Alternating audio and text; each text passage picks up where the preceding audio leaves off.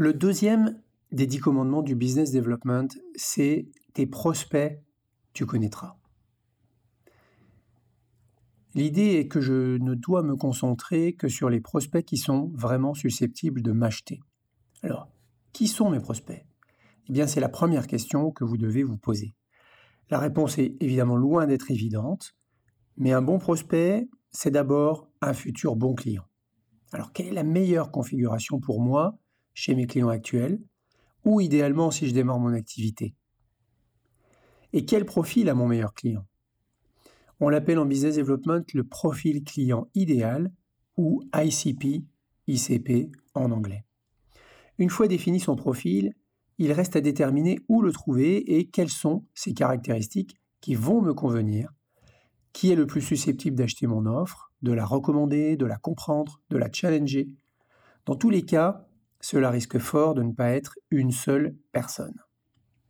Si votre offre génère un panier moyen supérieur à 50 000 euros, alors vous avez fortement intérêt à avoir une stratégie de segmentation par compte et à définir vos ICP dans ce cadre. La définition des ICP doit se fonder sur des critères commerciaux, mais aussi marketing, customer success et financier. Mais si vous générez des offres de conseil entre 10 000 et 50 000 euros, moi je vous conseille également d'aborder la segmentation par compte. Alors, qu'est-ce que c'est que la segmentation stratégique? Eh bien, c'est d'abord l'identification des clients idéaux, euh, des personnes, des entreprises. Ensuite, l'exercice de la segmentation en elle-même, c'est-à-dire un ciblage avec des critères économiques, des critères attitudinaux. Un critère économique pouvant être des entreprises qui sont dans tel secteur d'activité, des entreprises qui gagnent euh, tant de millions d'euros, des entreprises qui ont tant de personnes.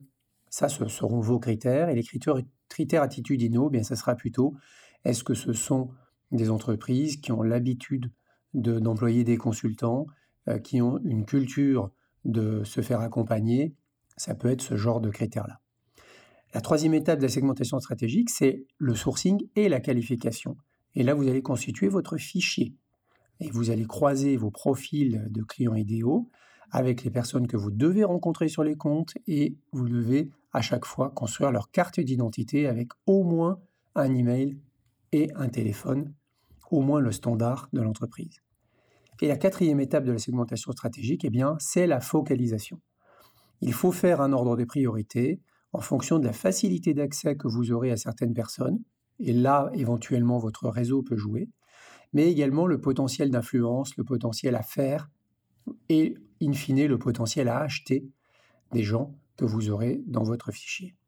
L'idée, c'est qu'en tout cas, toutes les personnes dans votre fichier, vous ayez un intérêt d'une manière ou d'une autre à les rencontrer. Le sourcing et la, qualification, c'est vraiment la partie la plus fastidieuse, mais aussi le moment où vous commencez à vous familiariser avec les profils de vos futurs prospects. L'usage des réseaux sociaux professionnels est votre atout numéro un, évidemment, surtout LinkedIn. Un fichier bien organisé surtout bien renseigné parfaitement avec les bons emails, les bons téléphones est indispensable.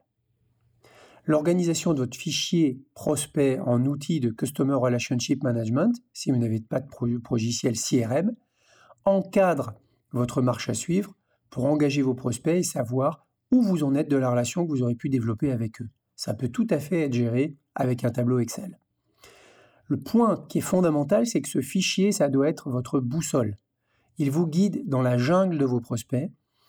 Constituez-le vous-même. Ne le faites pas faire par quelqu'un d'autre. Et il doit être parfaitement adapté à vos besoins et à vos objectifs. Dernière notion que je vais aborder, c'est l'hyperfocalisation. Alors c'est une notion tout à fait essentielle de la méthode Rashomon il ne faut vous concentrer que sur les prospects qui correspondent à la meilleure combinaison de l'ensemble de vos critères de segmentation. Et, évidemment, prenez des raccourcis si vous le pouvez, les personnes qui seront les plus faciles d'accès en premier, parce que par exemple, vous aurez des gens pour vous recommander.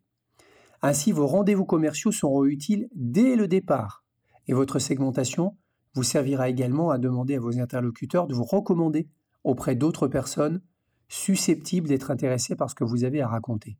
On appelle cela le référol en business développement et c'est un levier très puissant pour progresser vers une vente.